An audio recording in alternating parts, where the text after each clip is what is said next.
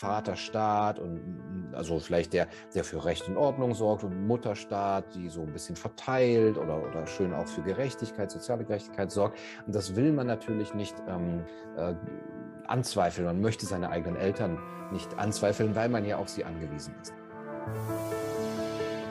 Erstmal auf den Klimalockdown. Ein richtig schöner Klimalockdown, das fände ich auch mal jetzt äh, Zeit. Ja, das wäre an der Zeit, dass man das mal überträgt.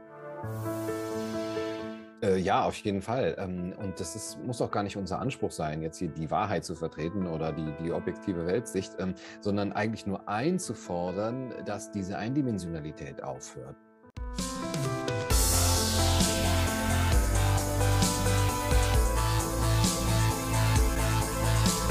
Die junge Basis im Gespräch. Ein Podcast der Basis.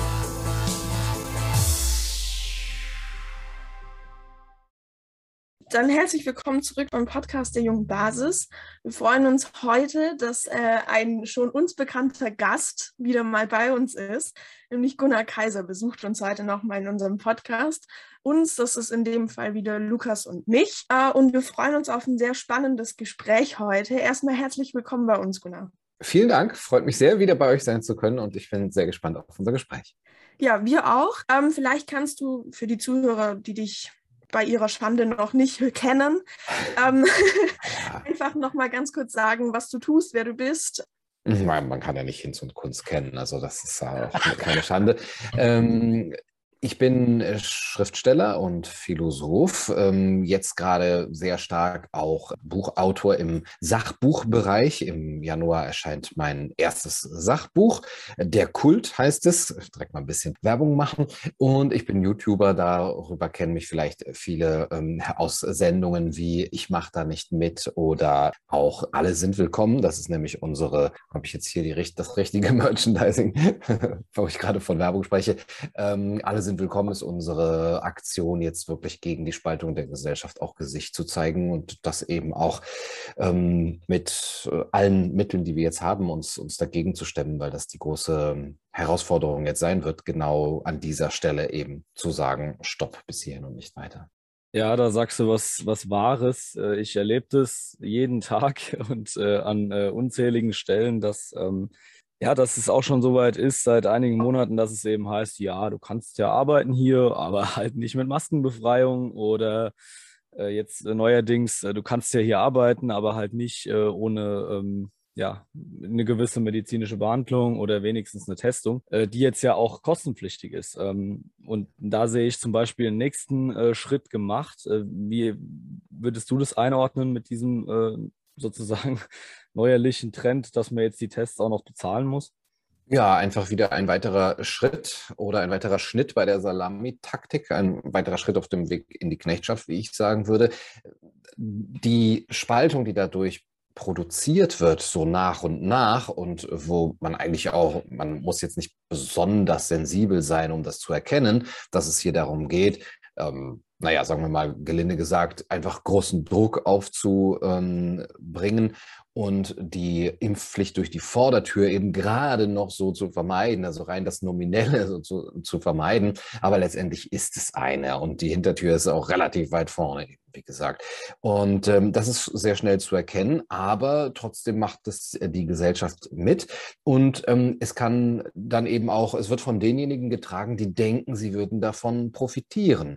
Also den Loyalisten dem, diesem System gegenüber. Ähm, und das ist eine große Illusion meines Erachtens im Moment. Ähm, und das ist ja bei allen gesellschaftlichen Zuständen so, wo eine Gruppe als Sündenbock ähm, ausgedeutet wird und für die Misere herhalten muss, dass die andere Gruppe zwar das Gefühl hat, sie ähm, sei jetzt oben auf und ähm, sei im Recht, auch im moralischen Recht und kann das abwälzen, aber letztendlich sind sie ja auch die Leidtragenden und letztendlich sind sie auch die Beherrschten. Also beide Gruppen, die Loyalisten und auch die überzeugten Ideologen, aber auch die Widerständler, die da nicht äh, mitmachen, aus welchen Gründen auch immer, sind Unterdrückte in diesem ja, System, das jetzt eine Apartheid produziert, ähm, durch das es seine Macht eben auch noch weiter verfestigt. Ähm, rein auf der technischen Ebene, dadurch, dass es halt in immer größere ähm, Bereiche des menschlichen Lebens eingreifen muss über Überwachung, Kontrolle und die technischen Mittel, die es da zur Verfügung hat. Und das Ganze, das wird für die ganze Gesellschaft eben in, ja, in die Knechtschaft äh, führen. Also das ist natürlich jetzt eine es ist keine richtige Metapher, aber Knechtschaft ist ja so ein altes Wort. Man muss es vielleicht ein bisschen angleichen, weil wir vielleicht nicht unser 1984 jetzt vor Augen haben oder eine totalitäre Diktatur wie in Nordkorea oder aus früheren Zeiten, sondern so etwas wie eine sanfte Diktatur. Und sanft bedeutet einfach nur, dass sehr viele denken, ähm, es ginge ihnen gut dabei, aber nicht äh, nicht verstehen, lange Zeit nicht verstehen werden, was sie, was sie vermissen, weil sie so nett und wohlfahrtsmäßig um, umsorgt werden und gehegt und gepflegt und eben gewartet. Das heißt aber nichts anderes als verwaltet. Und das ist kein ein menschliches Leben, das diesen Namen eigentlich verdient. Da kann ich dir nur zustimmen. Du kannst es auf jeden Fall besser ausdrücken als ich. Ähm, aber vom, vom Grundgedanke her haben wir, äh, haben wir, ja, da, da mhm. unterscheiden wir uns nicht.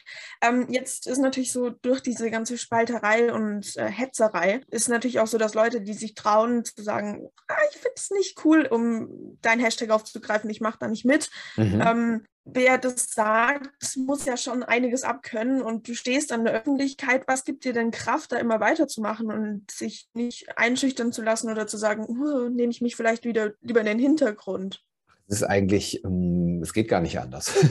es ist ja gar nicht so richtig mutig oder so, also dass man, dass ich jetzt so wählen könnte, ähm, ach, mache ich das oder, oder mache ich was ganz anderes und dann würde das so und so das und das kosten für mich und so und so viel Gefahr für mich bedeuten, ähm, sondern das ist einfach ein, ein, wie ein Zwang. Es ist, äh, ich muss das einfach machen und ich habe sehr, sehr viele Vorteile auch davon. Also jetzt wirklich, jetzt gebe ich hier natürlich Futter meinen Kritikern. Also ich äh, ich äh, profitiere natürlich davon durch Reichweite, durch auch Unterstützung, ähm, die wir haben als Team und dass ich eben so ein bisschen eine Medienplattform ähm, aufbauen kann.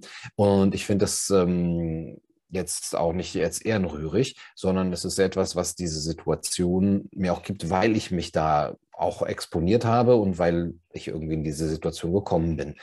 Dass ich das machen kann, heißt für mich aber, dass die Leute das Bedürfnis haben. Also niemand wird hier gezwungen, mir irgendwas zu geben oder zuzuhören oder zu, zu teilen oder mich für ein Interview anzufragen, so, sondern die Menschen machen es und es sind eben viele und es sind viel mehr geworden als früher. Das heißt, da ist irgendetwas. Also ähm, natürlich muss man vorsichtig sein, jetzt nicht dahin zu verfallen, oh, ich bediene jetzt einfach nur mein Publikum und ähm, diesen Vorwurf kann man sich, muss man sich auch teilweise immer gefallen lassen. Und ich glaube, das muss auch jede Zeitung, jedes Presseorgan, jeder, der sich da in der Öffentlichkeit bewegt, jede Partei natürlich, das ist ja auch, auch ähm, eine Partei. Aber ich bin jetzt kein öffentlich-rechtlicher Rundfunk. Ich muss nicht mh, hm, total ausgeglichen und unvoreingenommen sein. Aber ich kann als kritischer Journalist auf die Voreingenommenheit ähm, der Medien insgesamt, vor allem eben der herkömmlichen Medien und der öffentlich-rechtlichen hinweisen. Und die, die Resonanz, die ich bekomme, die unterstützt mich natürlich schon auf der, auf der einen Seite. Und auf der anderen Seite ist es halt das Team, was, ähm, ich weiß gar nicht, ob ich das Team, Team klingt ja so technisch, arbeitsmäßig, äh, ob ich es so nennen kann, aber es ist schon ein bisschen eine Gemeinschaft, eine äh, Gemeinschaft, die so in mehreren Kreisen konzentrisch wächst, die sich auch versteht als Menschen, die sagen, wir zweifeln da, wir haben Fragen, wir haben auch ein bestimmtes Bild von Menschsein, was, ähm, was uns vereint und auch von Werten, die nicht nur aufgehen in Gesundheit und Sicherheit und sonst ist alles äh, zweitrangig, wenn überhaupt, sondern auch ja, eine gewisse Abwägung von, von Werten. Und da, das verbindet auch. Und diese Verbundenheit mit Menschen zu, zu spüren, jetzt äh, sei es mit dem Arbeitsteam, das hier auch ermöglicht wird, also dass viele Menschen dadurch auch ähm, ihr, ihr, ähm, ihr Brot verdienen können, dadurch, dass Menschen wie Reitschuster oder Oval Media oder Ken Jebsen oder Multipolar oder ich solche Dinge anbieten. Das sind auch Arbeitsplätze und tatsächliche Existenzen. Ähm, sondern auch durch ähm, die Gemeinschaft, die, die wir da haben, indem wir halt Treffen machen, uns vernetzen, uns austauschen. Und das, das baut auf. Ja, diese Vernetzung, die ist ja mega wichtig. Also ich, ich merke das ja auch, ähm, sozusagen auch das, also ich finde es auch ein riesen Mehrwert, was, was, was wir hier machen, nicht nur jetzt für, ähm, hm. für unsere AG Junge Basis. Wir sind ja tatsächlich rechtlich bis jetzt äh, nichts äh, Relevantes, sondern nur eine AG mhm. ähm, für, die, für die Öffentlichkeitsarbeit, sondern auch einfach für, für ich merke das für mich, dass, dass das ganz neue Horizonte einmal gibt und das natürlich, wenn man Leute wie, wie dich oder wie auch parteiintern Leute oder wir haben ja auch mit, mit Leuten gesprochen, die zum Beispiel auch schon bei dir waren, ja, wie Sven mhm. oder, oder Matthias mhm. oder so. Mhm. Das ist halt mega da so Verbindungen zu haben und dann auch Dinge zu erfahren darüber oder zumindest mal diese Kontakte zu haben, weil wir ja überhaupt nicht wissen, wie das weitergeht. Also ich führe momentan so eine Art, so eine Art Doppelleben. Ich denke mal, das geht wahrscheinlich vielen so. Die eine Seite weiß, also zum Teil zumindest gar nicht so richtig, wie denke ich und so. Und das geht dir auch überhaupt nichts an eigentlich. Ich bin da auch mhm. keiner, der da offensiv mhm. überall vorbrecht, weil manchmal muss man vielleicht noch in gewisser Weise irgendwo opportunistisch denken, sei es nur wegen äh, Existenzsicherung oder sowas. Ja? Mhm. Ähm, oder mhm. weil man halt seit acht Jahren was betreibt, was einem wichtig ist und was man jetzt nicht einfach aufgibt wegen sowas. Wobei danach die Frage Frage ist, wo ist die rote Linie? Ne? Das ist die nächste Sache. Aber da muss ich sagen, ähm, das ist die eine Seite so und dann die andere Seite, da schaffen wir gerade irgendwie ein bisschen so diese Vernetzung und das finde ich extrem wichtig und äh, das hilft, glaube ich, auch sehr vielen und ich glaube auch deine Arbeit hilft sehr vielen. Ähm, zum Beispiel jetzt, äh, ich habe das bei mir letzten Winter gemerkt, ich habe da, weil du hast ja nichts zu tun auch, ne? Und es passiert nichts. Und dann habe ich jeden Tag, dann saß ich da rum und dachte mir, ja, heute ist aber ein spannender Tag, da gucke ich mal Kaiser TV. Ja, und ähm, da, da, wird doch bestimmt irgendein Content sein. Tun, ja, so, so ist es aber wirklich gewesen. Es war dann so teilweise mein Tageshighlight und ähm, weil es halt auch einfach, du, du schaffst dann auch teilweise auch was Witziges mit reinzubringen und dann wieder auch den Ernst der Lage sozusagen extrem äh, kritisch zu beäugen. Und nee, finde ich enorm wichtig. Ähm, wie, wie erlebst du das, die, die Entwicklung ähm, insgesamt, sage ich mal, von unserer Bewegung von den Leuten. Ich, ich muss sagen, ich bin werde nicht so ganz schlau draus, weil gerade das irgendwie ein bisschen eine komische Wendung nimmt. Wie, wie nimmst du das wahr?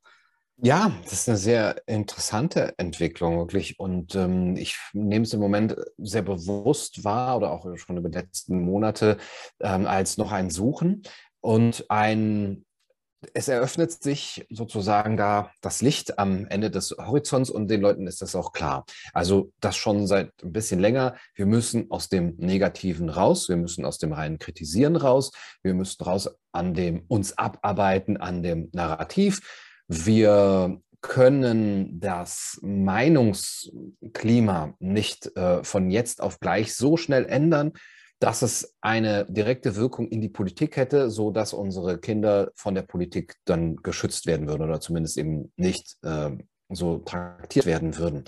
Ähm, das ist vielen bewusst geworden. Wir können auch ähm, andere nicht umstimmen, äh, andere im, im schlimmsten Falle diffamieren uns, grenzen uns aus und im, ja, ist auch ein schlimmer Fall, ignorieren uns oder unterstellen uns eben dass wir nicht ähm, äh, bereit wären und, und, und willig und in der Lage wären, sachlich zu diskutieren. Also eine klare Form von Gaslighting, wie ich, äh, wie ich feststellen muss. Und, und das Bewusstsein ist schon länger da. Wir müssen in das Positive rein. Wir müssen die Krise nutzen, um etwas zu erneuern und auf etwas zu gucken, was auch vorher schon im Argen lag. Denn wir waren ja in der blöden Situation, uns gegen diese Vokabel der neuen Normalität wehren zu müssen äh, und verwehren zu müssen und zu sagen, Moment, wenn ihr sagt, mit der alten Normalität ist es ein für alle Mal aus und vorbei, dann äh, möchte ich das doch erstmal gerne diskutiert äh, haben und nicht so kategorisch von oben herab bestimmt.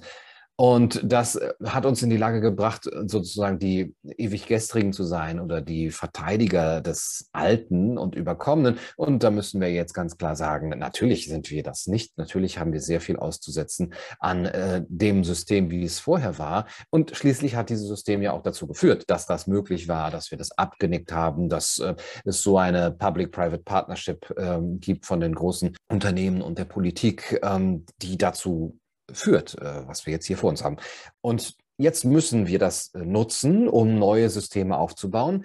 Und dann ist jetzt in der Zwischenzeit so eine Phase gewesen, auch von Zweifel, Zweifel an der Bewegung ähm, und, und einer Art Eruption oder vielleicht so ein paar Risse, ähm, auch in, in, in der Partei, ähm, also da in eurer Partei, äh, was, was Führungspersönlichkeiten angeht oder Ausrichtungen angeht. Und ähm, wenn man nicht so richtig in den Tritt kommt, ne? wenn man nicht das ähm, Manifest in der Welt sieht, sein eigenes Handeln, wirklich, ähm, dass sich jetzt Dinge verändern. Ähm, das will man ja und da ist man dann einfach natürlich auch ungeduldig, weil es, die Zeit drängt ja auch. Und auf der anderen Seite äh, wird aber immer wichtig, glaube, glaube ich, den Menschen auch hm, deutlicher, dass diese, ähm, dass es ein langes Spiel ist, das wir hier spielen. Also das ist, geht nicht, äh, das ist nicht an Weihnachten vorbei, dass wir uns also darauf einstellen müssen, dass wir aus der Negativität, wie gesagt, raus müssen und dass wir etwas Konstruktives aufbauen können und dass das wirklich auch ein langsamer Prozess ist von Dingen, die man dann in der Welt verändert. Also sei es, dass man etwas ähm, ein neues Schulsystem sich ausdenkt oder eine neue Schule aufbaut, überhaupt einen neuen Bildungsort ähm, oder wo auch immer in seinem kleinen Bereich mit den Menschen, die das auch wollen, etwas versucht zu verändern. Das Schöne dabei daran ist aber, wenn es jetzt immer mehr diese Möglichkeiten gibt. Beispiel, ich habe gestern mit Gerald Hüther und Margret Rasfeld äh, gesprochen von der Initiative Lernlust. Ähm, Lernlust.jetzt heißt die Seite. Das ist eine Initiative, die, wo, wo Leute jetzt reingehen können. Ja, und es gibt noch viel, viel mehr. Und das kommt jetzt auch. Die Leute wissen, Lösungen, Lösungen, Lösungen, wir brauchen Lösungen. Sie suchen danach. Es gibt Leute, die das anbieten. Das kommt jetzt zusammen. Und dann ist das Schöne eben, ähm, das ist zwar auf der einen Seite ein Ding, wo man einen langen Atem haben muss und Ausdauer, wenn es, wenn man daran denkt, die ganze Gesellschaft soll in dieser neuen Kultur, durch diese neuen Kultur auch verändert werden oder, oder auch wieder, ja, also verbessert werden. Aber es hat auch gleichzeitig schon einen direkten äh, eine direkte Wirkung, einen direkten Sinn. Es gibt meinem Leben Bedeutung. Es ist positiv, es ist konstruktiv. Ich kann mich verbinden mit anderen und es kann auch dazu führen, im besten Fall, dass ich zum Beispiel meine Kinder, die jetzt gefährdet sind, direkt schützen kann, weil ich mit ihnen in eine andere Schule gehe oder auswandere oder was auch immer es da für Möglichkeiten gibt. Ähm, also es ist auch im direkten Zusammenhang schon ähm, eine Wirkung zu spüren dann oft. Du hast es gerade schon gesagt, äh, es, also es gibt Leute, die Lösungen anbieten. Jetzt kommt es mir persönlich halt, ich weiß nicht, ob das jetzt so einfach nur meine Wahrnehmung ist oder ob das vielleicht auch so irgendwie Richtung Tendenz könnte richtig sein ist. Ähm, wir bewegen uns halt alle einfach in so einer nicht kleinen, aber in schon einer recht beschränkten Bubble. Also mhm. keine Ahnung, wir haben es jetzt, sage ich mal, knallhart an den Wahlen erfahren erfahren, dass, dass wir nicht die Reichweite haben, die wir, zu glaub, äh, die wir glauben zu haben. Ähm, und Gerald Hüther ist ein wahnsinnig toller Mann und der war auch schon im, im Mainstream, aber die haben sie ja auch irgendwann, sage ich mal, verschwinden lassen. Also er, er lebt noch, aber er war halt irgendwann, er war halt irgendwann nicht mehr da und dann ist das halt auch in Ordnung. Ich meine, solche Sachen würden ja jetzt nicht im mhm. Mainstream kommen.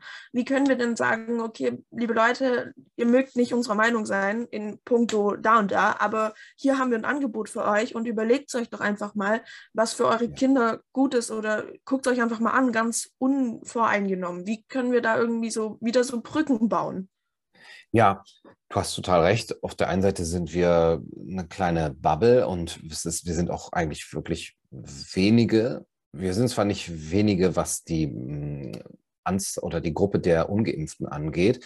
Aber diejenigen, die sich bewusst ähm, damit auseinandersetzen, immer wieder auch in die Vernetzung gehen oder auch in den Widerspruch gehen, das sind relativ wenige. Ähm, das ist aber auch nicht, das finde ich nicht so schlimm. Das hat eigentlich auch äh, gute Vorteile, weil die Vernetzung dadurch umso intensiver und umso herzlicher ist, weil man jetzt wirklich auch eine Gruppe geworden ist, ähm, die sich wiedererkennt. Ähm, ich würde aber vielleicht noch zu dem Wort Bubble sagen, es ist ja nicht so, dass wir uns abschotten gegen die Informationen von außen. Also wir sind ja total, wird unsere Bubble penetriert die ganze Zeit, ja, schon äh, von diesen Mainstream-Nachrichten und von, von Gegenargumenten oder gegen Rhetorik und dem ganzen Narrativ. Also bei uns kommt ganz, ganz viel rein.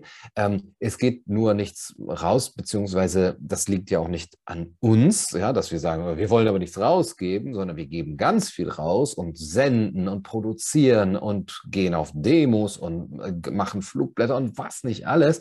Aber es ist eher die Bubble der anderen, die sozusagen hier diese Membran zugemacht hat. Ja, es ist eben eine semipermeable Membran. Ich erinnere mich an meinen Biologieunterricht. Ähm, da geht ganz viel auf, die, durch, da auf der einen Seite durch, aber nicht mehr auf der anderen Seite. Aber das liegt nicht an uns. Also wir, wir wollen ja, wir wollen ja.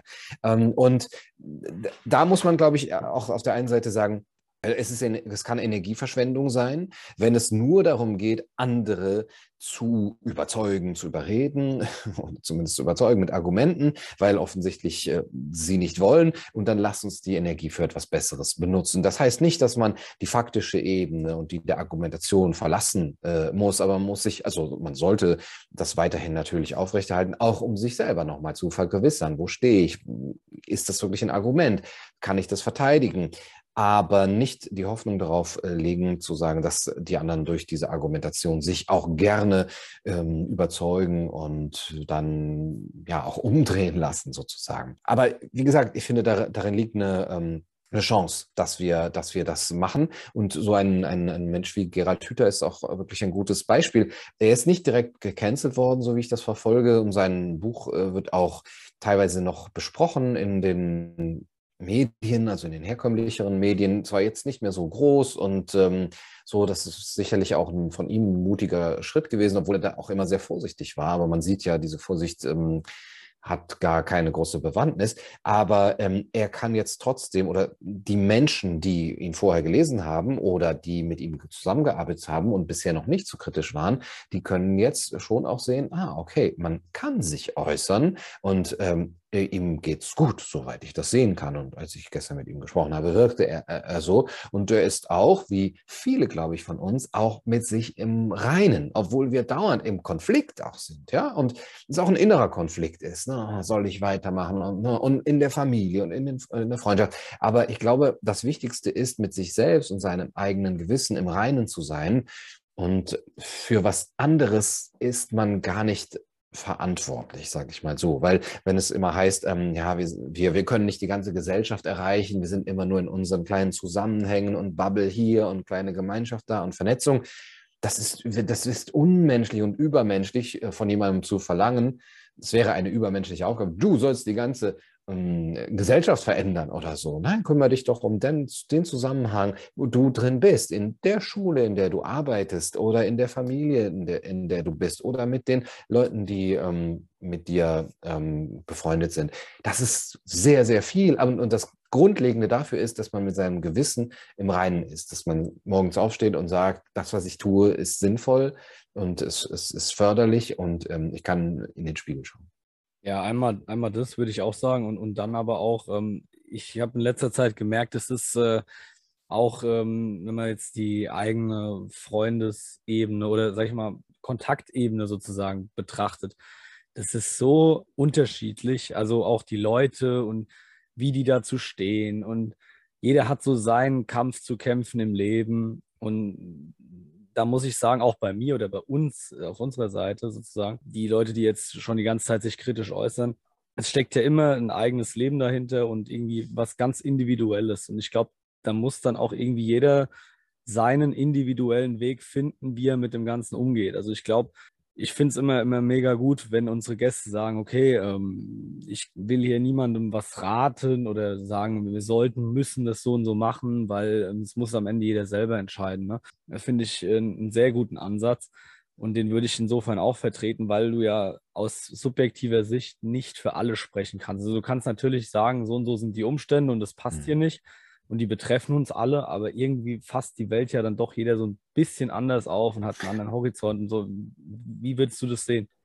Äh, ja, auf jeden Fall. Ähm, und das ist, muss auch gar nicht unser Anspruch sein, jetzt hier die Wahrheit zu vertreten oder die, die objektive Weltsicht, ähm, sondern eigentlich nur einzufordern, dass diese Eindimensionalität aufhört. Und ähm, das ist eigentlich auch was total Selbstverständliches. Dazu müsste man nicht mal auf einer bestimmten Seite stehen. Also ich könnte auch der totale Impffan und Maßnahmenfreund und Regierungsbefürworter sein und gleichzeitig sagen, na ja, aber wir können nicht äh, die Meinungsfreiheit in der Form äh, einschränken, mehr als nötig ist. Also das gilt auch für die, die nicht meiner Meinung sind und so weiter. Äh, und wir können auch nicht die Wissenschaft als ähm, Autorität missbrauchen für politische Zwecke, um Andersdenkende mit der Vokabel Wissenschaftsleugner auszugrenzen und ähm, dann zu sagen, äh, es gibt einen Konsens in der Wissenschaft, ja, nachdem man alle anderen ausgegrenzt hat oder ignoriert oder mundtot gemacht hat, da gibt es offensichtlich dann einen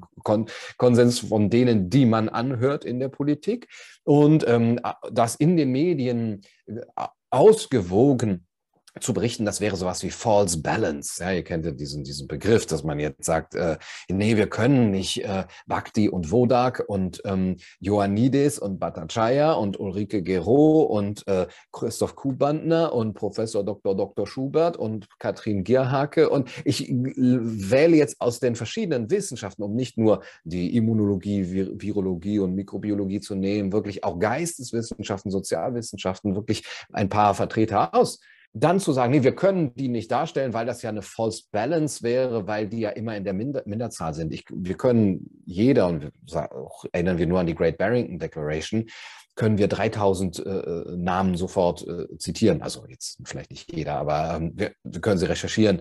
Und äh, dann finde mir doch mal die 3000 anderen, oder das müssten ja dann 300.000 sein, wenn es nur im Verhältnis von 1 zu äh, 100 äh, wäre, habe ich das richtig gesagt? Ja, ich glaube. ich erinnere mich nicht an meinen Matheunterricht. Ähm, dann, das ist einfach nicht so. Ja, das ist einfach eine, eine, eine, eine, äh, eine Täuschung. Und da muss ich doch auch als Neutraler und sogar als Voreingenommener in, in seiner Ideologie, Voreingenommener, die wir alle sind oder Weltanschauung, sagen, ja, aber in den Medien soll es unvoreingenommen ähm, betrachtet werden. Denn was ist denn, wenn sich das irgendwann mal gegen, gegen mich richtet? Ja, sagen wir mal nur so aus dieser eigenen äh, Eigennützigkeit heraus. Ja, oder natürlich die große Gefahr ist, oder was heißt Gefahr? Das ist ja so, ähm, dass sich das auch auf andere ähm, Themen äh, bezieht. Bei dem Corona-Thema ist es halt sehr, so sehr deutlich äh, geworden, diese Einseitigkeit und Voreingenommenheit. Bei anderen Themen war sie vielen auch schon sehr deutlich. Die Chance liegt vielleicht darin, dass diejenigen, die da vorher noch so ein bisschen unbeleckt waren, merken so, das kann aber nicht sein. Also da möchte ich schon auch gern noch die andere Seite hören und nicht nur ein Narrativ als sakrosankt hier ähm, und als total selbstverständlich, dass es gar kein anderes gibt. Ja, das, das wird einem ja vorgegaukelt. Schweden existiert auch gar nicht mehr, sozusagen in deutschen Medien. Oder wenn dann nur als, als, als Abschrecks, Abschreckungsbeispiel. Also, dass man das einklagt. Ähm, und das heißt eben nicht, äh, ich will, dass die Wahrheit ans Licht kommt. Also das will man natürlich, klar, aber das muss gar nicht die Forderung sein, zu sagen, ähm, wir haben die Wahrheit und wir müssen an euch die, die, die, die Wahrheit bringen und wir müssen euch aufwecken, sondern ähm, es muss ein System existieren, in dem diese Stimmen auch alle zur Geltung kommen können, in dem man ohne Schaum vor dem Mund sich austauschen kann. Und dann nochmal, ich kann es nicht verstehen warum ein öffentlich-rechtliches System es nicht hinbekommen will, einen Wodak Bhakti und wen auch immer mit einem Drosten und Lauterbach und wem auch immer an einen Tisch zu setzen und sei es nur, um zu beweisen und ein für alle Mal zu beweisen, dass das ja Schwurbler sind und so, wenn die Argumente auf der anderen Seite so groß wären und die Studienlage und der Konsens der Wissenschaft, dann würde es wahrscheinlich fünf Minuten dazu brauchen oder von mir aus auch eine halbe Stunde, dass man dann hinterher auch sagen kann, Oh, da haben die aber ganz schön geschwommen, die Vertreter meiner Seite. Jetzt sehe ich, Drosten und Lauterbach haben recht, ich bereue und so weiter. Das wäre doch, es würde nichts kosten, es äh, ist genug ähm, Zeit äh, da, Sendezeit da, die Sender sind da. Und dass das nicht passiert, ist einfach da, man kann man ja schon dran riechen, dass es einfach nicht gewollt ist. Natürlich ist es nicht gewollt, das sagen sie ja auch selber, aber da muss doch auch ein einigermaßen unvoreingenommener Mensch sagen, ja, aber das ist nicht die Art und Weise, wie ich eine Medienlandschaft in einer ähm, offenen Gesellschaft haben möchte. Ich finde das lustig, dass du das ansprichst, weil ich habe mir letztens äh, mal zuschicken lassen, was denn unsere Partnerradios so unter Verschwörungstheorien verstehen. Und Punkt 5 war die Ignoranz wissenschaftlicher Ergebnisse oder ausschließlicher Gebrauch von wissenschaftlichen Einzelmeinungen. Äh, genau das war gerade dein Rechenbeispiel, sage ich mal. dass es ja nur im Verhältnis von 1 zu 100 irgendein Idiot ist, der jetzt sagt, dass Impfen nichts bringt oder dass die Maske nichts bringt oder keine Ahnung was. Hm. Ähm, es hat mich einfach gerade leider da total dran erinnert. Ähm, und ja. ähm, ich, ich habe mich da, ich habe das Lukas damals geschickt und ähm, die erste Reaktion war, Alter, was? Mhm. Und äh, mhm. das auch völlig zu Recht. Ähm, das würde ich, ähm, keine Ahnung, ich war sehr geschockt an dem Tag. Ähm, ich, ja, ich habe da ein gutes Beispiel für, wenn ich das gerade reinbringen darf, weil äh, du auch vom Radio sprichst. Der WDR hat ja diesen Podcast, äh, die Quark Science Cops, und die haben sich mal ein Video von mir vorgenommen, wo ich einfach nur drei ähm, äh, Studien zur äh, Frage der Schädlichkeit und Nützlichkeit von Masken, vor allem für Kinder, ähm, vorstelle. Ja, ähm, und das ist von mir auch nicht mit dem Anspruch auf ähm, die äh, Abbildung der wissenschaftlichen Situation und Erkenntnislage eben äh, präsentiert worden. Das habe ich in einem anderen Video meines Erachtens gemacht. Da habe ich sehr, sehr viele äh, Maskenstudien mir angeguckt und das ist auch alles äh, ordnungsgemäß verlinkt und so weiter. Auch die, die sozusagen meiner Hypothese widersprechen. Das habe ich versucht mit einzubeziehen und so weiter. Aber die haben sich auf ähm, mein kleines Video, wo ich diese drei Sachen einfach ähm, vorstelle, die neu erschienen sind, wo das ähm, eine Metastudie sogar dabei ist von, glaube ich, über 100 Studien, wo es eben um Schädlichkeit und Nützlichkeit des Maskentragens geht. Und die Ergebnisse waren eher ernüchternd, sagen wir mal, für diejenigen, die davon überzeugt waren, dass Masken für diejenigen, die ähm, sozusagen Drosten nicht glauben, wenn, wenn er sagt, damit hält man das nicht auf. Und das Einzige, was sie gemacht haben, ist, ja, diese Studie, die ist nicht ordnungsgemäß, die wurde hinterher zurückgezogen und die Studie, da gibt es Interessenskonflikt und so. Ähm, an diesen Studien her, herumzumäkeln, meines Erachtens auch nicht, ähm, also bei der dritten haben sie gesagt, da haben wir jetzt gar keine Zeit zu, das alles zu, das alles durchzugucken. Ja, die kriegen wie viel Millionen Euro im Jahr, äh, unsere öffentlich-rechtlichen, die haben 55 Minuten einen Podcast dazu gemacht und äh, sie, sie sagen dann ja, das ist alles Quatsch und Gunnar ist ein Schwurbler und äh, wir müssen ihn festnehmen von der Science-Polizei, weil er halt äh, diese Studien zitiert, wo wir nicht mal die Zeit haben, das jetzt alles durchzugucken und wir nur so Cherry-Picking machen. Ja, hier, das ist aber irgendwie so ein bisschen komisch. Und dann müsste doch genau das auf diese Menschen zutreffen, was da in diesem ähm, Paper über Verschwörungstheoretiker drinsteht, dass sie sich eben dann nur wissenschaftliche Einzelmeinungen herausnehmen. Ähm, und es natürlich niemals irgendeine andere Seite gibt im öffentlich-rechtlichen Rundfunk. Das ist ja schon etwas, woran man eben wieder auch riechen kann, dass es vollkommen unvorstellbar ist, dass der öffentlich-rechtliche Rundfunk jetzt einfach mal unvoreingenommen sagt, hier ist eine Studie erschienen, vielleicht auch ohne zu werten, die sich anguckt, wie denn die CO2-Rückatmung ist, ähm, gerade bei Kindern mit dem Lungenvolumen und dem Atemraum und so weiter und was das für Folgen haben könnte. Einfach nur dahinstellen. Ja, das wäre etwas, was ich erwarten würde von einem öffentlich-rechtlichen Rundfunk. Und es ist vollkommen ausgeschlossen, dass das in dieser Zeit passiert. Und äh, da muss doch jeder sagen, okay, nee, das, das kann nicht sein. Das, das ist Verschwörungstheorie. Ja, genau. Und da würde ich halt sagen, also ähm, bleiben wir mal bei den ähm, diesem pseudo-intellektuellen Geschwurbel, ähm, der uns da unterstellt wird äh, regelmäßig. Ähm, wir hatten ja jetzt vor ein paar Wochen die Situation, dass plötzlich ähm, die Jungs und Mädels von alles, äh, alles dicht machen wieder auf den Plan getreten sind mit äh, alles auf den Tisch. Mhm. Ähm, wie hast du die ganze Sache wahrgenommen, auch was drumherum passiert ist und äh, wie würdest du das bewerten, auch weil da sind ja Leute wie Christina Schröder, ehemalige Familienministerin, ne, zum Interview angetreten. Ja. Also wie, wie, genau.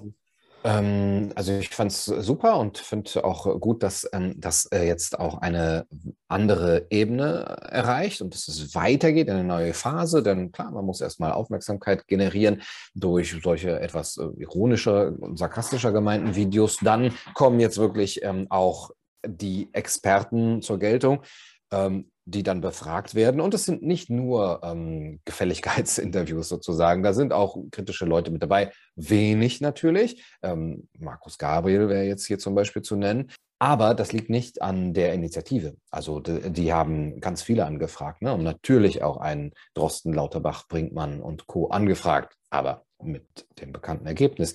Ähm, das heißt, es ist auch wieder eine Form von, von, von Gaslighting, würde ich sagen, oder von, von ja, es ist, wirklich eine fiese psychologische Manipulation, zu sagen, ihr redet ja immer nur unter euch und das ist alles nur, ihr seid nur einer Meinung, ja, weil wir laden die anderen ein, aber die kommen halt nicht. Ja. Ist, guck, guck, dir doch dann an, was in den Talkshows passiert. Gibt es da irgendwelche Ausgewogenheit? Das, das, also, das ist, das ist wirklich gemein, also das ist perfide.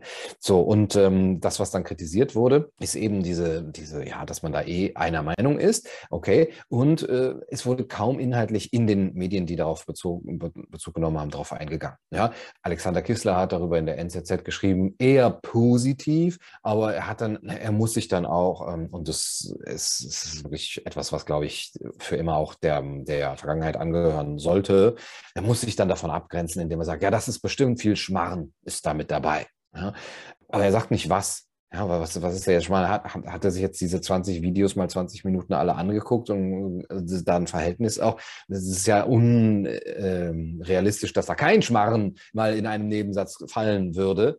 Aber dadurch kann man das ja nicht einfach so abwerten, sondern das ist eine sehr, sehr wichtige Initiative. Und man merkt auch, meine ich, dass der Gegenwind ein bisschen nachlässt. Also am Anfang ne, hat man noch, noch gerade den Jan Josef Liefers angegriffen und äh, sind Leute zurückgeschreckt. Jetzt ähm, ebbt es ein bisschen ab. Damit aber auch die, die, die Reichweite. Ich habe das Gefühl, dass ähm, es schon relativ schnell verpufft ist, obwohl sie es sogar jetzt in zwei ähm, Chargen aufgebaut haben. Jetzt kommen weitere Videos. Ähm, ich, ich, bin mir aber nicht, nicht sicher, ähm, aber dass es natürlich nicht mehr den großen Aufschrei da sozusagen gegeben hat wie, wie beim ersten Mal. Und ich weiß, dass ähm, auch noch eine weitere äh, Ebene folgen soll, was ich auch sehr gut finde. Und das ist dann, glaube ich, auch einfach die Geduld, mit der man da dran ist, die Ausdauer, steht da Tropfen hüllt den Stein. Und dass man jetzt wirklich auch den Menschen signalisieren muss, die vielleicht noch ähm, unentschieden sind und die aber Fans sind von einem Jan-Josef Liefers oder Volker Bruch. Und dann sagen, okay, höre ich mich mal an. Was gibt es denn für Argumente? Und dann kommen die Argumente und darauf müssen wir einfach hoffen zum Punkt, wir laden doch alle anderen ein. Äh, du hast schon gesagt, äh, Leute wie Trosten und Lauterbach wurden eingeladen. Auch dein äh, netter Philosophenkollege David Brecht wurde eingeladen. Ich meine, gelesen zu haben. 40 Minuten, bis der Name fällt. Okay, gut. Wir sind gut. ja, das letzte Mal waren es 36 Minuten. Wir sind, wir sind, wir sind länger, länger geworden. Ähm, okay. ja, der, ähm, der hat meines Wissens nach abgesagt oder nicht geantwortet. Das ist jetzt die spannende Frage. Ich meine, er hat abgesagt. Mhm. Ich meine, er ist, du bist Philosoph, er ist Philosoph, ist kein Geheimnis. ihr habt unterschiedliche Ansichten, ist auch kein Geheimnis. Mhm. Aber ihr habt das Gleiche gelernt. Also ihr habt das gleiche studiert. Sogar an der gleichen seid, Uni. Genau, ihr seid sogar auf die gleiche Uni. In mhm. demzufolge habt ihr vielleicht auch Überschneidungen in den Professoren gehabt. Ja, tatsächlich. Warum bist du diskussionsbereit und er nicht? Gute Frage. Wir müssen jetzt mal mit Unterstellungen arbeiten und das ist natürlich ähm, ein bisschen gemein, weil ich kann nicht in, in die Köpfe der, der, Menschen reingucken. Und wenn wir es ein bisschen abtrennen von der Person äh, Brecht, ungerne zwar, aber wir machen es mal, dann muss man einfach sagen, dass es bestimmte Menschen gibt, die in den Medien drin sind, dass sie dort auch ihr Auskommen haben, dass sie sehr stark auch in Vernetzungen ihrerseits äh, drin sind, die es ihnen auch gar nicht möglich machen, anders zu denken. Also ich bin oft davon überzeugt, dass die Menschen nicht äh, lügen oder ähm, äh, dafür äh, Geld bekommen oder eben äh, Gehirnwäsche der Fall ist, sondern dass sie einfach ähm, nicht darauf kommen, dass hier auch andere Möglichkeiten sind. Andererseits setzen sie sich ja mit diesen Ideen manchmal sogar auseinander. Jetzt liest man das Buch von Brecht, da unten liegt, ähm, das neue Buch und er, man sieht, er setzt sich nicht damit auseinander. Also er hat, ähm, er wettert zwar gegen die Corona-Leugner, die so kindisch seien und ähm, in ihrem Rebellentum und dann natürlich äh, unsolidarisch, aber er hat keine einzige Position von ihnen. Er versucht nicht mal das wiederzugeben. Er sagt einfach nur, ja, man darf zwar irgendwie demonstrieren, also es steht ja noch so zu, aber man äh, darf das nicht machen, indem man Verschwörungstheorien über einen Deep State äh, aufstellt. Und man darf sich nicht gleichzeitig entpflichten, also äh, die, man, man darf also keinen zivilen Ungehorsam äh, machen, vor allem weil es ja dem Staat, also man darf dem Staat nichts Böses unterstellen. Das ist seine Argumentation. Und da ist ja mehr dahinter als nur ein, ich bin hier in den Medien drin und ich habe mein Auskommen und meine Karriere will ich nicht gefährden, sondern das ist ein grundlegender ein grundlegendes Denkmuster, äh, den Staat verteidigen zu müssen, als wie so ein Vater, ja, und, und, oder eine, eine gute Mutter, die so versorgt und so Vaterstaat und also vielleicht der, der für Recht und Ordnung sorgt und Mutterstaat, die so ein bisschen verteilt oder, oder schön auch für Gerechtigkeit, soziale Gerechtigkeit sorgt. Und das will man natürlich nicht ähm, äh, anzweifeln. Man möchte seine eigenen Eltern nicht anzweifeln, weil man ja auf sie angewiesen ist. Und ähm, Du hast das ja am Anfang äh, so gesagt, äh, Lukas, dass die ähm, Situation jetzt so ist, man weiß gar nicht, wie geht es weiter. Und das geht, das geht mir natürlich auch genauso. Und gleichzeitig kommt noch wir sind irgendwie von unseren Eltern verlassen worden. Also hoffentlich nicht von den wirklichen leiblichen Eltern, sondern ich habe so das Gefühl, diejenigen, die eigentlich so ein bisschen darüber geguckt haben, ja, dass auch die Dinge gut laufen, also äh, öffentliche Intellektuelle, die ähm, äh, Meinungsführer auch und dass, dass es so ein bisschen ausgewogen war und wirklich große Köpfe, die wir früher noch hatten, die sind irgendwie weg und wir sind verlassen worden. Und wir können uns nicht darauf verlassen, dass wenn wir jetzt etwas sagen, dass uns unsere Eltern in Schutz nehmen und, und gegen diejenigen, die uns angreifen, ja, unsere Geschwister, und sagen, Moment, der darf, der darf das sagen, ja, das ist in Ordnung und du kannst jetzt nicht hier diesen Menschen diffamieren, sondern die sind weg. Und es ist auch, äh, es ist vollkommen offen. Und da liegt gewisserweise auch eine Chance drin, dass wir nämlich äh, uns nicht mehr darauf verlassen können, dass wir da auch, ähm, ja, unabhängig sein können können. Und da mache ich eben diese Verbindung zu der Art und Weise, wie Menschen wie Brecht den Staat sehen, als Mutter und Vater gleichzeitig, die Menschen als Kinder tatsächlich. Also ähm, die Rhetorik von ihm ist sehr nah da dran. Wir sind äh, ja gute Staatsbürger und wir müssen uns eigentlich, wir bekommen vom Vater- und Mutterstaat Rechte. Das bedeutet aber, wir müssen auch Pflichten erledigen, so wie in einer Familie man ja auch ähm, dann Pflichten erledigen muss. Und, ähm, auf, und diejenigen, die das nicht machen, die sind halt pubertär oder kindisch, ja, die rebellieren so. Und da, da ist genau dieses Bild äh, so drin. Und das ist ein, meine ich selber, sehr kindisches Bild, ein sehr infantiles Bild von unserem Zusammenleben. Nein, der Staat ist nicht mein Vater und ist auch nicht meine Mutter. Und nein, meine Rechte sind nicht gebunden an Pflichten natürlich, sie sind gebunden an die Pflicht, die Gesetze in der Form zu ähm, äh, beachten, wenn sie dazu ähm, dafür sorgen, dass die Rechte von anderen nicht tangiert werden, und zwar die grundlegenden Rechte. Aber in erster Linie sind die Rechte, die mir der Staat ähm, garantieren muss, Abwehrrechte gegen diesen Staat und nicht Ansprüche gegen ein anderes Individuum. Das heißt, da, da ist nicht äh, der, der Vater, der sagt, ja, du, hier, du darfst heute mal ein bisschen spielen gehen, aber dafür musst du jetzt gleich dein Zimmer aufräumen, sondern hier ist ein Konstrukt, von dem wir das Recht haben, und da würde ich sogar sagen, das naturgegebene oder gottgegebene Recht, dass es nicht in unser Leben eingreift und dass es höchstens dazu da ist, uns äh, sozusagen Freiheit zu ermöglichen. So, jetzt lange geschwurbelt. Ähm, was war die Frage eigentlich? Ja, wie, wie das so möglich ist, ich glaube, es hat sehr viel eben mit der Sichtweise auf Staat zu tun, wie, wie, wie, wie lieb man den Staat hat und ähm, ob, wie sehr man sich mit ihm identifiziert. Ja, solltest du ähm, Interesse haben, äh, und wir tatsächlich äh, das schaffen, wir könnten es ja mal versuchen, ähm, ich weiß gar nicht, hat es nämlich schon gemacht, ja? ähm, Brecht äh, sozusagen cool. mal zu kontaktieren. Wenn er denn mal äh, reagieren würde, dann. Ich gegoogelt und dann ähm, gibt es ja auch gegen euch so Hit-Pieces in, in, der, äh, in der Presse, ne? Ja, ich habe es zumindest schlau gemacht. Ich habe es über meine private E-Mail gemacht, habe ihn da über für unseren Podcast angefragt, nicht mit unserer offiziellen äh, Juba-E-Mail. Da kam dann zumindest die Absage. Ich glaube, hätte ich mit der jungen Basis-E-Mail geschrieben, da hätten wir keine Reaktion erwarten mhm. dürfen. Ähm, so haben wir leider eine Absage aus Grund von Terminen und weil er ja jetzt auch den Podcast hat und seine eigene äh, Fernsehshow, äh, möchte er uns bitten, also möchte er uns um Verständnis bitten, dass ihm dafür leider die Zeit fehlt, aber wir können uns äh, gerne nochmal melden und dann guckt er, ob er das nicht nochmal einrichten kann. Das ist doch schön. Das ist doch schön. Da freuen wir uns. Also ich wäre natürlich äh, liebend gerne dabei. So. Ja, also sobald wir die Zusage haben, erfährst du es als Erster. Aber habt ihr denn, äh, habt ihr denn so gefragt, einfach so für ein, für ein Interview oder, oder direkt für eine Debatte? Ich habe ihn einfach mal zu unserem Podcast eingeladen, in welchem Format auch immer. Ich habe halt geschrieben, wir machen das immer unterschiedlich, entweder so als kleine Diskussionsrunde oder als Interview. Das würden wir dann einfach gucken, wie es reinpasst, wie wir uns auch ein Thema überlegen. Das ist ja auch themenabhängig, mhm. äh, ob man darüber diskutieren kann oder ob man einfach sagt, okay, ich bin interessiert an der Person David Precht oder an seinem Buch von der Pflicht oder keine Ahnung was. Ähm, das würden wir uns einfach thematisch dann überlegen und äh, dann spontan entscheiden, ob wir diskutieren oder einfach nur ein Interview führen. Cool, cool, cool. Also man muss ja auch sagen, ähm, es geht ja, also ich würde natürlich lieben gerne auch in solche Debatten äh, gehen, auch immer mit, mit Andersdenkenden und das ist ja eben eigentlich genau der Anspruch auch von, von Medien.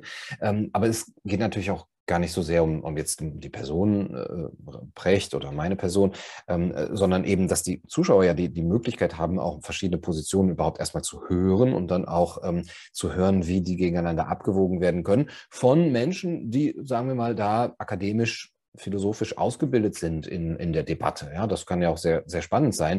Und deswegen finde ich das ein, äh, ein, Gewinn für alle, ja, egal wie so eine Debatte aus, äh, ausgehen würde. Und da geht es gar nicht, ähm, also mir geht es auch gar nicht darum, man muss jetzt unbedingt eine Debatte haben zwischen all den Köpfen, die ähm, sich da exponieren in der Diskussion. Obwohl das sehr schön wäre, es wäre einfach, die Menschen mögen Gespräche und so, das wäre toll. Aber es ist ja auch so ein Gespräch, ja. Also ähm, auch wenn ich ein Buch rezensiere oder jemand anders mein Buch rezensiert oder so, dann ergeben sich ja auch, ähm, ergibt sich eine Debatte natürlich ja auch in, in anderer Form. Das Wichtige ist eben nur, dass das auch abgebildet wird von den Medien, dass eben auch mal, sagen wir mal, die Süddeutsche Zeitung das Buch von sagen wir mal hier, haben Flo Osreinig das Corona-Dossier, weil es hier gerade liegt, oder Paul Schreier, Chronik einer angekündigten Krise, dass das mal besprochen wird. Ja? Und es kann ja auch kritisch, es muss kritisch besprochen werden, aber ohne Agenda dahinter. Ohne, ja? Und das, das, das, das muss doch der Anspruch sein. Ja, apropos Anspruch, ich will nochmal einen äh, kurzen Schwenk machen. Und zwar ähm, hat äh, Matthias Burchardt schon bei uns gesagt ähm, oder sozusagen damals noch so ein bisschen unter der Hand äh, darauf hingewiesen, dass da was im Machen ist und dass da sozusagen was kommen wird. Ich spreche von der Hannah Arendt Akademie.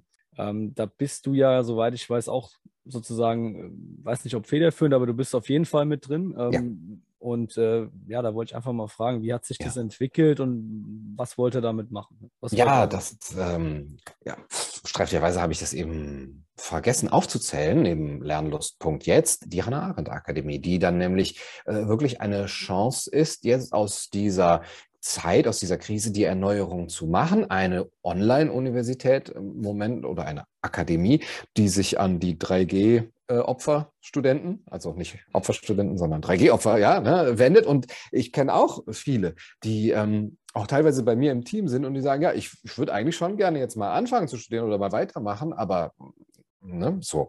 Und jetzt gibt es das und das Angebot ist richtig gut, finde ich. Ähm, und auch groß. Und klar, man muss noch ähm, so ein bisschen bürokratische Hürden auch äh, überwinden. Und das ist wahrscheinlich nicht einfach, was dann äh, das Bildungssystem dann da in den Weg legt, ähm, dass man da auch wirklich Abschlüsse machen kann. Aber ähm, es ist eben nicht nur, ähm, ja, wir sprechen mal über Hannah Arendt, sondern es sind Vorlesungen, es ist eine Ringvorlesung, es sind Seminare in den verschiedensten Bereichen. Philosophie, Geschichte, Jura ist dabei dabei. Biologie ist, glaube ich, sogar auch dabei. Ich bin mir nicht ganz sicher, aber kann man alles nachlesen auf der Seite hanna-arendt-akademie.org. Und ähm, tolle Dozenten und Dozentinnen.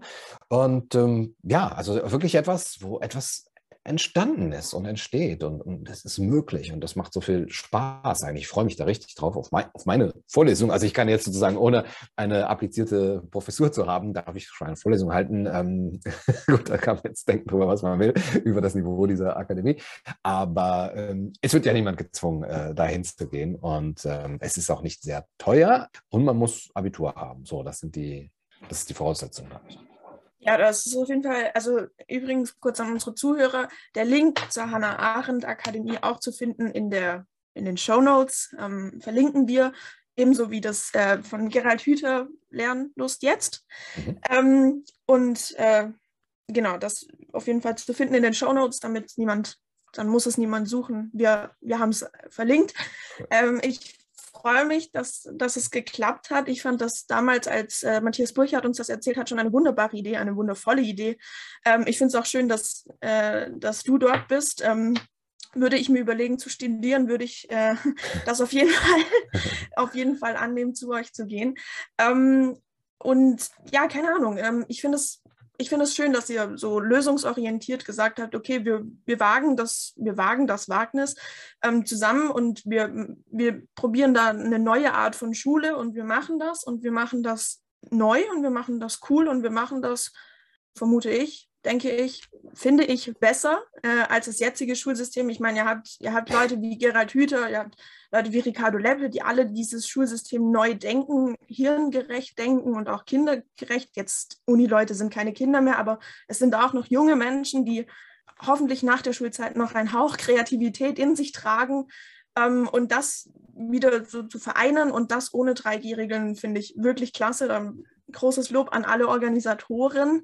Ähm, ich finde es wunderbar und ähm, ja, ich weiß gar nicht mehr, was ich dazu sagen soll. Ich finde es echt, ich finde es richtig, richtig cool, dass, dass ihr sowas macht, ja. Vielen Dank. Also, und wenn man noch hinzufügen kann, finde ich auch die Wahl von Hannah Arendt als Namenspatronin wirklich ideal.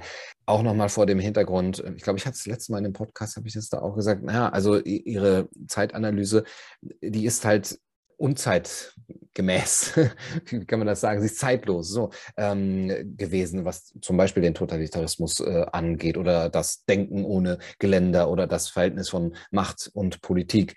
Ähm, aber wirklich das nochmal zu begreifen, als dass das, die, die, die, die Misere, vor der wir stehen, ist eine, die uns in die Ohnmacht und Orientierungslosigkeit hineinbringt. Und das war nach Hannah Arendt war der Nährboden für die totalitären Ideologien, die Ohnmacht der Menschen in den 20er, 30er Jahren.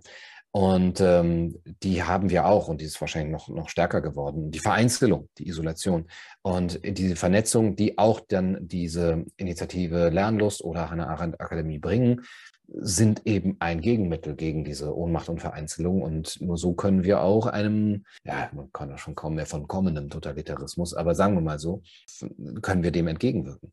Ja, sehe ich genauso. Ich, ich wäre tatsächlich auch direkt bereit gewesen ähm, und hätte mich direkt eingeschrieben bei euch. Ist allerdings für jemanden, der mitten im Studium ist, äh, auch nicht so einfach, gerade wegen diesen Unwägbarkeiten. Ne? Man, also wie du schon sagst, ne? Abschlüsse sind momentan noch schwierig, ja. so, sonst hätte ich mir wahrscheinlich überhaupt nicht überlegt, sondern einfach gemacht. Ähm, dann bist du halt schon so in so einem Dilemma drin. Also ich studiere in Frankfurt und natürlich strenges 3G-Regime und sowas. Ja, äh, ich versuche halt mich da jetzt so ein bisschen äh, mit Nischen durchzuhangeln, ein bisschen äh, Digitalveranstaltungen, dann habe ich ein, zwei Präsenz, der Rest geht irgendwie von zu Hause wahrscheinlich. Also und mache halt nicht besonders viel und konzentriere mich hier auf so eine Arbeit und auf äh, mhm. ja, andere Dinge, die man ebenso ähm, die für die Gesellschaft halt macht nebenher. Mhm. Ähm, das ist bei mir auch gar nicht so wenig. Von daher ist alles in Ordnung. Aber ich finde die Idee überragend. Also ich muss sagen, ich habe damals schon gesagt, das, das ist eigentlich was, da muss ich hin. Ähm, nee, und, und gerade für so Leute, die jetzt anfangen wollen oder die sich erstmal orientieren wollen, ja, also mhm. ich fand es überragend und wie du auch richtig sagst, allein der Name ist ja sowas von äh, perfekt äh, drauf zugeschnitten äh, dass man echt sagen muss, ja. Also auch von mir nochmal an euch alle, die ihr da sozusagen dabei seid, äh, Riesenrespekt, dass ihr das auch anpackt, weil das ist ja auch, äh, man kann ja viel reden und man kann dann auch machen. Und ihr habt eben dann. ja, ihr macht ja auch, also vielen Dank. Ja, ja ich, ich kenne eben viele, ich kenne eben viele Leute, die keine Stimme mehr haben. Es ist ja noch früh am Morgen, muss man ja auch sagen, für die ja, Zuschauer. Einmal das und wenn du am letzten Abend am Fußballspiel warst, dann gar nichts mehr. Ah, hast du geschrien wieder, ja, ja, auf dem Platz. Ja, auf dem Biberer Berg, da muss man lauter sein. dann nochmal Riesenrespekt. Wir wollen nochmal in die. Sammy, willst du? ja. ich liebe es, wenn Lukas im, in der Aufnahme Voice Cracks kriegt. Hm, das, das wird dann beim Schneiden wieder super, da kann ich mir wieder anhören, ja. Vor allem, weil ich es schneiden muss. also, ähm, oh Gott, wo wollten wir denn hin? Ähm, Lukas, du kennst viele Leute. Gut, ich kann jetzt seinen Satz nicht vollenden, ist mir jetzt auch egal. Ähm, du hast gerade schon gesagt, äh, kommendes, kommende Totalitarismus. Ne? Ja. ja. Ähm, ähm, jetzt waren die Bundestagswahlen, jetzt haben viele Leute gewählt, leider. Auch viele Leute zu uns, nicht unseren Missgunsten, ähm, aber zu den nicht so günstigen Verhältnissen der der arbeitenden Gesellschaft, möchte man sagen. Ähm, Spritpreise gehen hoch, keine Ahnung, was noch alles hochgeht. Lebensmittelpreise sind auch gestiegen, also inflationär gestiegen. Und ähm, die neue gestellte, vielleicht Koalitionsregierung, ist ja nicht deren Absicht, dass jetzt die Spritpreise wieder günstiger werden und so weiter und so fort. Auf was denkst du, müssen wir uns in Zukunft noch einstellen mit dem, was wir jetzt als Regierung und was wir als Opposition haben? Erstmal auf den Klimalockdown. Ein richtig schöner Klimalockdown, das fände ich auch mal jetzt äh, Zeit. Ja, das wäre an der Zeit, dass man das mal überträgt. Das, was wir ausprobiert haben, auch an ähm, äh, Konformität der Gesellschaft auszunutzen, um ähm, da ähm, solche invasiven Maßnahmen auch vom, ähm, äh, ja, also ab, abzu, abzuhalten. Ähm, und äh, auch an technischen Mitteln der Verwaltung, Überwachung, Kontrolle. Das ist ja jetzt alles ähm, total schön gelaufen. Und jetzt kann man eben auch das Ganze übertragen auf die Energieproblematik, die Klimaproblematik, die Umweltproblematik. Und ähm, was anderes wird unseren Planeten auch nicht äh, retten. Und ich denke, das zeigt schon, dass es ja so ein globaler Zusammenhang ist, dass es sowieso gar nicht auf die einzelnen äh, Parteien oder äh, die einzelnen äh, nationalen Regierungen mehr so ankommt. Natürlich wird das Ganze befeuert von ähm, der, ähm, äh, der Partei, die dann da im einzelnen Staat an der Macht ist, wenn sie sowieso dieser, dieser Ideologie ähm, äh, ja, anheimgefallen ist. Aber es ist kein, also es ist, äh, wir werden mit einer anderen Regierung, also wirklich, da sind wenige Parteien, die sich dem total entgegengestellt hätten. Und die hätte man wahrscheinlich medial so schnell beschossen und auch äh, politisch äh, so unmöglich gemacht. Ähm, aber das ist ja auch alles äh, dann ein Reden ins, ins, ins Nichts hinein, weil das ja einfach auch nicht möglich wird, weil wir diese mediale Landschaft haben, weil wir auch diese Mentalität in der Gesellschaft haben oder auch, auch meines Erachtens zu wenig Aufklärung, was die Folgen angeht, dass eben eine solche Regierung dann an die Macht kommt. Aber wie gesagt, das wird eher noch schneller dann passieren, höchstens. Ähm, das, was aber sowieso passiert, ähm, da ist einfach die, die globale Politik ähm, und auch die, die, die wirklich Vorbereitung schon in dem medialen Bereich, was Bücher und die großen Köpfe der, der Diskussion angeht, so lange schon gelaufen und so viel auch ähm, an Selbstverständlichkeiten gesetzt wurden, dass überall, jetzt hier in Köln steht dann hier äh, Kölle fürs Klima oder so, ähm, steht dann da so groß da dran und das wird ja nicht mehr hinterfragt, was das überhaupt bedeuten soll und kann eine Stadt irgendwas für das Klima tun oder gegen das Klima tun und was bedeutet das für die Stadt und so weiter weiter. Aber das, das sind halt so Sätze, die man nicht mehr hinterfragt. Und ähm, ja, deswegen denke ich, dass das, auch da, darauf müssen wir uns einstellen und dass dass da kaum gegen anzukommen ist, weil, weil da, wir haben zwar eine global und immer sagen wir globalistischer agierende Politik, ja, auch wenn wir noch keine Weltregierung haben, aber da ist eben die Zusammenarbeit schon sehr, sehr stark aber wir haben keinen globalen äh, Widerstand schon gar nicht und auch keinen globalen öffentlichen äh, Diskurs, wo man das mal unvoreingenommen, na, wir können das ja nicht mal national und nicht mal in einer Sprache machen. Wie sollen wir das dann global machen? Und das wäre aber die Voraussetzung, um dagegen anzugehen, wirksam dagegen auch etwas zu setzen. Da bin ich sehr, sehr skeptisch und pessimistisch. Ja, und da brauchen wir aber trotzdem viele Leute, wie du schon sagst, ähm, allein um diese Gegen Meinung irgendwie hochzuhalten und die ähm, diese Vorstellung von einem äh, ja, anderen Menschen und Weltbild irgendwie weiterzutragen und zumindest für uns soweit möglich eben aufrechtzuerhalten, dass mhm. wir da nicht komplett äh, ja, äh, in, diese, in diese Richtung mitlaufen müssen. Ja. Weil ähm, ich merke das zwar, man kann sich dem Ganzen auch beugen, aber es macht keinen Spaß und es ist wieder die eigenen Überzeugungen und zwar massiv und das äh, kann ich mir eigentlich äh, auf Dauer gar nicht vorstellen. Ja, genau. Also das, das macht wirklich keinen Spaß, immer gegen äh, sein Gewissen da gehen zu müssen. Man, selbst wenn man sagt, wie ich jetzt, sehr pessimistisch, es bringt nichts, ähm, aber man, man kann ja nicht anders. Also man, man muss, äh, man, man will nicht in der Unwahrheit äh, leben oder zumindest da in, in dem Leben, was man für sich einfach als, als Lüge und als Betrug äh, erkannt hat. Man, man, muss sich irgendwie dagegen stellen. Aber ich glaube, der, also ein Weg ist auch der politische und der ist, ist glaube ich, auch dafür gut, dass man sich vernetzt. Und der andere Weg ist der des Konkreten jetzt etwas aufbauen. Damit kann man keinen Klima retten oder sich nicht wehren gegen äh, die grüne Diktatur. Aber man kann vielleicht ähm, ein, bisschen länger autark bleiben, als ähm, man es so kann, wenn man sich halt total in die Abhängigkeit auch ähm, reinbringt. Ne? Also zu sagen, ja, ich, ich warte mal ab, ich lebe hier mein Leben in der Stadt, Supermarkt, funktioniert doch alles, die Versorgung ist ähm, gewährleistet, ich habe mein Geld, ja, ich bin also total auf das ähm, herkömmliche Geldsystem angewiesen. Ähm, das, äh, diese Hoffnung äh, sollte man, glaube ich, nicht haben haben. Und da ist dann wieder eine Desillusion, glaube ich, ganz gut, weil sie einen eher vorbereiten kann auf das, was kommt, aber eben nur im Kleinen. Aber das ist ja auch schon viel. Ja, und genau das äh, sollten wir verfolgen. Ich äh, möchte mich, sofern meine Stimme mich nicht verlässt, ähm, bei dir bedanken, dass du äh, wieder da warst, zum zweiten Mal äh, schon da warst. Mir hat es äh, sehr viel Spaß gemacht, auch ohne Stimme. Ähm, ich hoffe, gerne. dir auch. Ich denke, Sammy auch und äh, möchten uns auch immer stellvertretend für die junge Basis bedanken und äh, natürlich auch bei den Zuhörern an der Stelle. Also danke, Gunnar.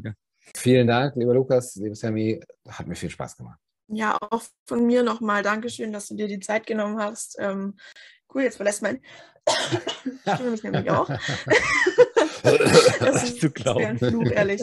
Ähm, Heißes Wasser ähm, soll helfen. Aber ich, ich fand es sehr entspannt. Ja, mhm. ich habe schon Tee getrunken, es ja, ja, bringt okay, alles noch okay. nichts. Ja, ja ich habe äh, heute tatsächlich noch keinen Tee getrunken. Ich glaube, das war der Fehler.